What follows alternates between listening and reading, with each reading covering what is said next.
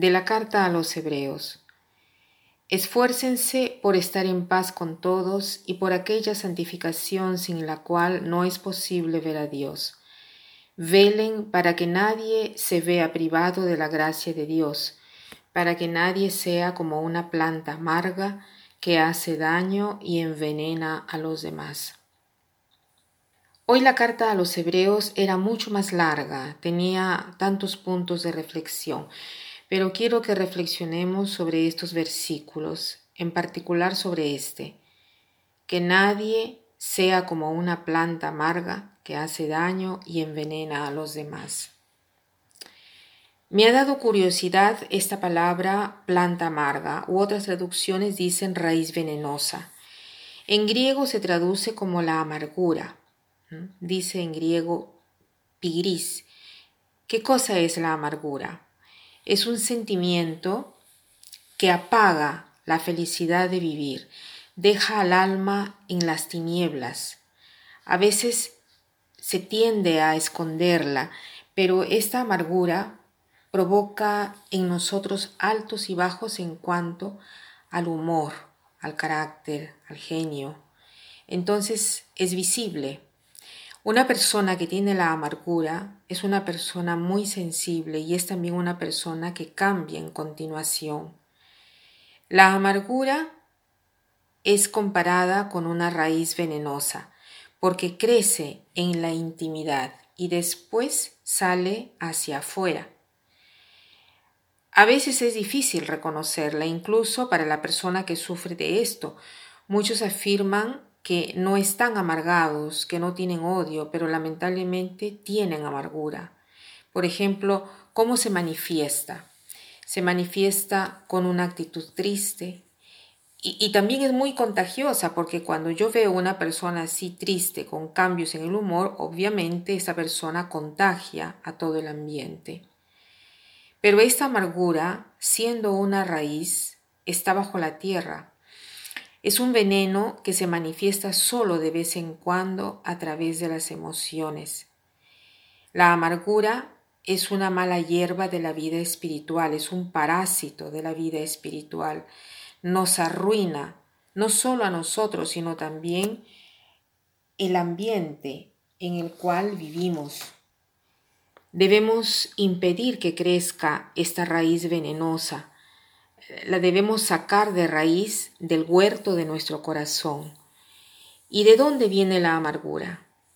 Viene de un corazón lleno de adversiones, de antipatía, de acidez, un corazón que tiende a herir porque está herido. Y generalmente quien tiene esta amargura es una persona que no ha sabido aceptar ciertas circunstancias de su vida, que no ha sabido aceptar determinadas ofensas. La amargura se insinúa a través de una ofensa que la tiene ahí presente. Y si uno da cabida a pequeñas ofensas o a grandes ofensas y da espacio en su corazón y le da vueltas y vueltas a estas ofensas, es lógico que creará estas heridas. Y a estas heridas, si se les quita la venda continuamente, no serán curadas jamás serán siempre más profundas. Entonces, ¿cómo se puede vencer la amargura? La amargura es una forma de esclavitud, ¿no? Entonces hay que vencerlas con comportamientos contrarios, que sean repetidos. En primer lugar, debemos tratar de no pensar más en la ofensa, no darle vueltas dentro de nosotros, no dar espacio a la idea de que hemos sido ofendidos tratar de ver mejor la situación, dejar de juzgar rápidamente y dejar que el Espíritu Santo nos muestre esta amargura. Obviamente el remedio más radical y necesario es el perdón. Tenemos que aprender a perdonar.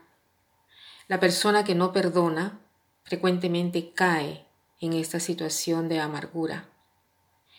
Hagámonos el propósito de renovar nuestra mente con la palabra de Dios para curar esta plaga. Digamos que es una plaga que está presente siempre en la humanidad.